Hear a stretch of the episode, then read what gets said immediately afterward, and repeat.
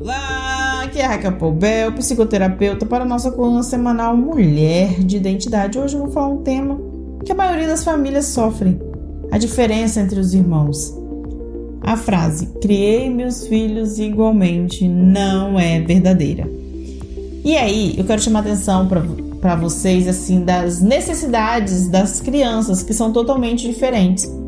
Então, aproveita esse conteúdo para você olhar as dores que você tem desde quando você era criança e para os seus filhos, como você está tratando esses filhos como, e a percepção que eles podem estar tendo.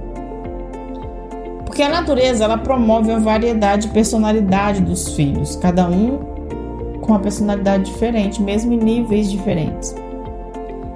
É como se fosse um mecanismo de defesa da sobrevivência mesmo, para a sobrevivência da espécie.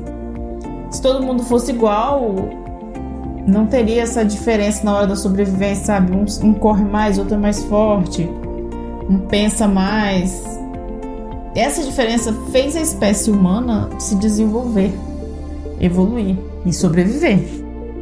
E falando do dia de hoje, os pais, eles sempre dizem: "Ah, eu tratei meus filhos igualmente, não tem esse negócio de filho preferido". Só que os filhos, eles enxergam de uma outra perspectiva. Quase sempre eles falam: "Sim, teve diferença". É, não foi igual, o tratamento que meu pai teve com meu irmão não foi o mesmo que o meu. Ou, quem nunca ouviu a expressão, ele era o queridinho, o preferido.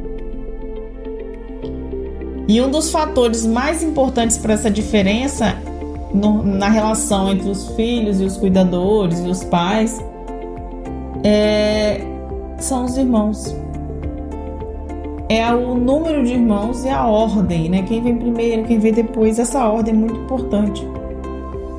Né? E toda a interação ambiental, desenvolvimento da, do caráter, da personalidade, é esse desenvolvimento dentro dessa família.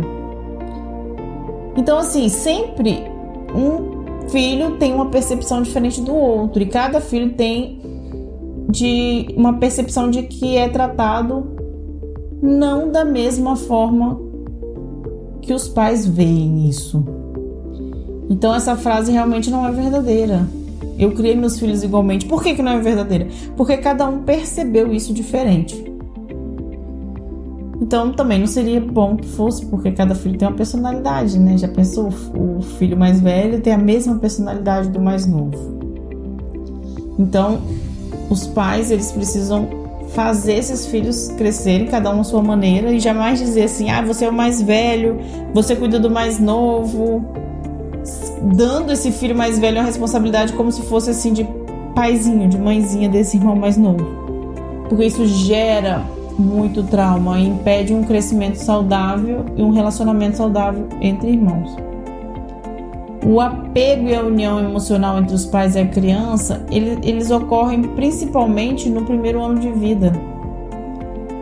Então, é mais fácil criar o filho mais velho, no sentido assim de que ele está sozinho com os pais, mas não é mais difícil porque esse filho mais velho, ele recebeu a inexperiência dos pais. Ele recebeu todo o amor, mas também recebeu todos os sentimentos, o medo, a angústia, muitas vezes a instabilidade financeira, esse aprendizado todo. Então, o filho mais velho ele recebe toda a atenção, mas ele recebe também toda a angústia que os pais têm porque eles não sabem, né? Toda a inexperiência. Já o filho do meio, ele se sente bem deslocado. É, a gente tem várias teses que falam sobre o filho do meio, que geralmente é, gera realmente uma um, um sentimento dolorido ali daquele filho do meio, de se sentir deslocado, que recebe menos atenção que o mais velho e o mais novo. Eles se sentem assim, meio perdido. E já o filho caçula, ele recebe atenção de todos os irmãos e dos pais. E às vezes eles se sentem na obrigação de dar opinião em tudo. É como se fosse retribuir o amor que todo mundo deu para eles. Isso é uma coisa que não é racional, tá, gente? É uma coisa que acontece. O filho mais velho, o filho do meio, o filho mais novo, eles têm comportamentos parecidos e temos muitos estudos nessas áreas que realmente fala sobre a diferença entre os irmãos, o comportamento, um padrão de comportamento entre os filhos mais velhos, os filhos do meio e os filhos caçula. Então, assim, a maneira de agir sua hoje tem a ver com a criança que você foi. Não é interessante? Então, Nesse momento eu quero que você faça uma reflexão assim: que filho que eu sou? Faz sentido isso? Ah, eu sou o mais velho. Como que foi? Como que eu percebo minha relação com os meus irmãos, com os meus pais? Eu sou do meio. Procede isso? Me sinto deslocado? Eu sou caçula. Então, assim, como que é? Como você se sente? Porque você tem uma parte, né, uma porção criança e adoecidas muitas vezes cheio de, de dores, de traumas, se sente muito deixado de lado, com falta de amor, falta de carinho, baixa autoestima, porque você sente que os seus pais te trataram diferente. Então, assim, esse assunto de filhos e as, a ordem que eles vêm na família é um assunto muito importante. Porque talvez você tá cheio de dor, carregando uma dor porque você sente que não recebeu o amor dos seus pais ou como você recebeu esse amor. É uma percepção dolorosa. Então, assim, as suas dores são as dores da criança. Por isso que é importante você fazer terapia.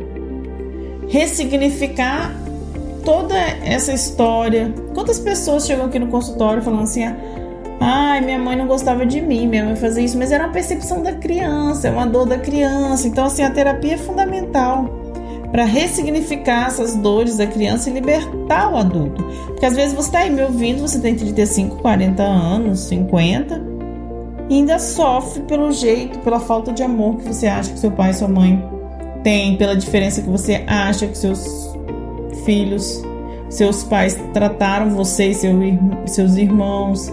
Então, assim, muitas vezes é uma dor doída que atrapalha a sua evolução e é só uma dor de criança que a terapia pode ajudar muito. Então, Pensa nisso, reflita bastante, se cuida e faça terapia para tratar essa criança interior essa criança que está guardadinha aí há muito tempo sofrendo, culpando os seus pais, culpando seus irmãos e sentindo muita dor, impedindo o adulto de florescer, de se desenvolver. Conte comigo, fique bem. Até semana.